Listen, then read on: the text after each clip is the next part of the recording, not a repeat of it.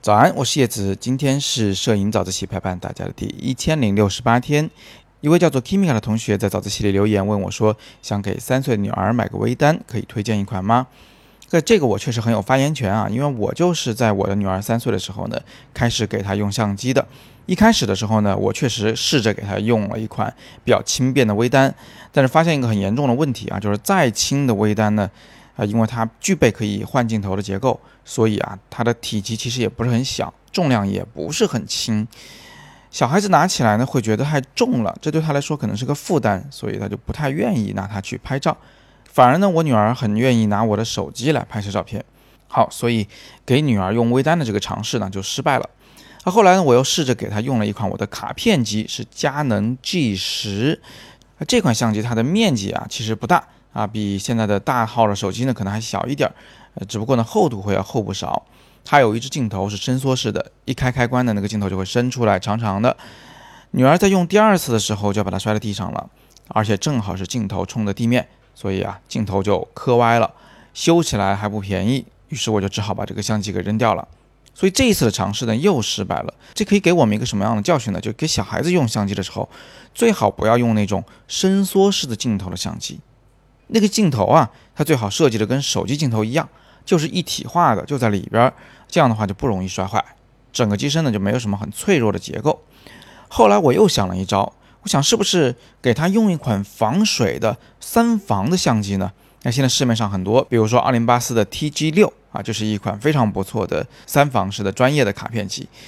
这个相机有很多优点啊，首先呢，它不怕摔，而且它不怕水，你就丢到澡盆里面，它也不会什么问题。往上撒点牛奶呢，就更不在话下了。而且呢，它的微距功能还特别强，这个其实挺适合小孩的，因为小孩喜欢去看那些小虫子、小花、小草什么的东西，那它可以用这个相机很轻而易举的把它拍下来啊。但是呢，这次尝试又失败了，因为这些三防卡片机呢，它虽然难摔坏，但是又回到老问题，它很重啊，比手机要重多了，小孩子不愿意用。那最后，我终于在闲鱼上，也就是大家专门卖自己闲置物品的这种二手市场上，买到了一种非常适合三岁小孩用的相机，就是那种索尼过去生产的卡片机。这种相机的出厂时间呢，也不是特别的老，它们的像素一般都有一千万到两千万，其实是足够清楚的。它具备全面的自动化的功能，有自动闪光的功能，拿起来就能用，而且这个机子非常的轻，非常的薄。它的镜头是内置的，不是伸出来的。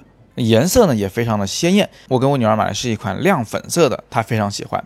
我觉得这种相机的设计还有一个非常适合小朋友的功能，就是它的开关呢不是一个钮，而是把整个那个相机的前面板往下滑动。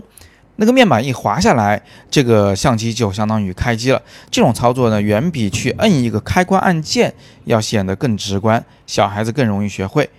当你拍完照要关机的时候呢，就把那一个面板再滑上去，它就遮住了镜头，可以保护镜头。所以这基本上就是一个三五岁的小朋友啊，到手就能用的相机。那我们唯一需要教他们用的只有两件事。第一个呢，就是手指头不要去摸镜头，因为这样镜头脏了就拍不清楚照片了。另外就是要教他机背上有一个按钮，摁下去就可以回看刚才你所拍的那张照片，这样他们就会很有兴趣去拍照了。好吧，那今天呢是着重给家长们推荐了一款可以给小朋友买的相机，这种相机非常便宜啊，品相非常好的，也就是两百块钱左右，相机性能、电池性能都还不错。那我也非常高兴，各位有这个心思啊，能从小孩子开始培养起对摄影的爱好。那摄影能带给小朋友的收获呢，其实远远不只是学了一门技术、学了一门艺术这么简单。它会引导着小朋友更仔细、更用心的去观察这个世界，这将会给他的一生都带来很好的影响。好吧，那今天我们就聊这么多。如果你喜欢我的推荐呢，不妨把这一篇早自习转给你身边的其他的爸爸妈妈们。